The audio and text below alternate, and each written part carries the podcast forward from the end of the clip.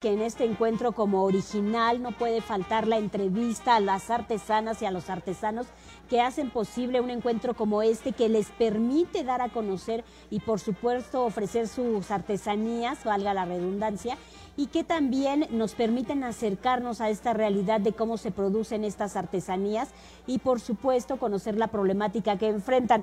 Con nosotros caminando por aquí, por uno de estos locales, nos encontramos con María Elizabeth Mendoza de Simojovel en Chiapas. Claro, es un lugar muy rico y productivo de algo tan importante como es esta resina que tiene muchísimos tiempo de antigüedad, que es la resina, es el ámbar. Gracias por estar con nosotras, María Elizabeth. Gracias por estar aquí. Gracias por invitarnos y pues este poder decirle al público que estamos aquí, que vengan. ¿Qué es lo que tenemos como artesanía en su local? Eh, nosotros traemos de Chiapas el ámbar de Simojovel, de Allende. Ahí es donde este, nosotros estamos los artesanos trabajando, pues esto que es dijes, aretes, pulseras, collares, brazaletes, anillos, una variedad de joyería que traemos de, del estado de Chiapas para presentarlo en este evento tan importante.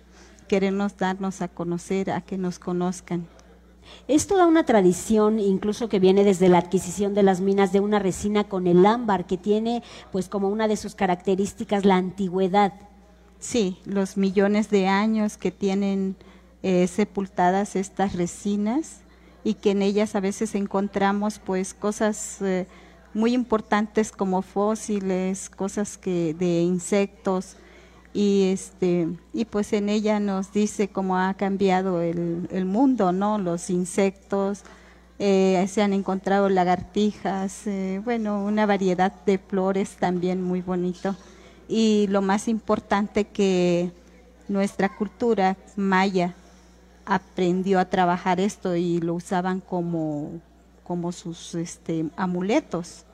Entonces desde eso nosotros lo hemos utilizado para los niños, para que tengan su pulsito, que los proteja del mal de ojo y, y pues a las personas igual, para que los proteja de los malos espíritus ¿Cómo es el proceso de trabajo de esta resina? ¿Se obtiene de las minas? Sí, los mineros van siguiendo una, una hilera de carbón y ahí le van picando con un marro y cincel y ese es la beta. Entonces ellos van picando, cortando las rocas y ahí van encontrando pequeños este, pedazos de ámbar que quedaron ahí pues de hace millones de años y nosotros los artesanos lo que hacemos es quitarle toda la roca que trae pegada en, la resina y le vamos dando la forma con a través de por ejemplo de lijas. Primero utilizamos un cuchillo filoso para quitar toda la roca que está pegada hacia ella y luego después vemos qué es lo que vamos a hacer, si requiere de cortar con una cegueta y este y luego vamos haciendo pues aretes, dijes a través de varias lijas que le vamos cambiando hasta que llega el proceso ya de pulirlo. Sí, y ya vamos dando, depende la pieza, porque pues hay piezas medianas, grandes y hay chiquitas, entonces aprovechamos todo para utilizarlo. Y de hecho, el polvito que queda de hace muchos años lo han utilizado como incienso para limpiar las casas o uno hacerse limpias. El polvo. El polvo, porque es un olor muy rico que queda en, en el ambiente, en el cuerpo. María Elizabeth, el ámbar es una de las, em, de las resinas o de los productos que enfrentan de estos grandes problemas que es la piratería. Frecuentemente se nos ofrece plástico en lugar de ámbar. ¿Cómo saber que en realidad pues lo que estamos adquiriendo es una obra original que proviene de esta resina? Sí, eh, hace poco se ha implementado a través de la UNAM también que ellos han hecho las pruebas. ¿Cómo podemos este pues decirle al público o a la persona que vaya a comprar que es auténtico.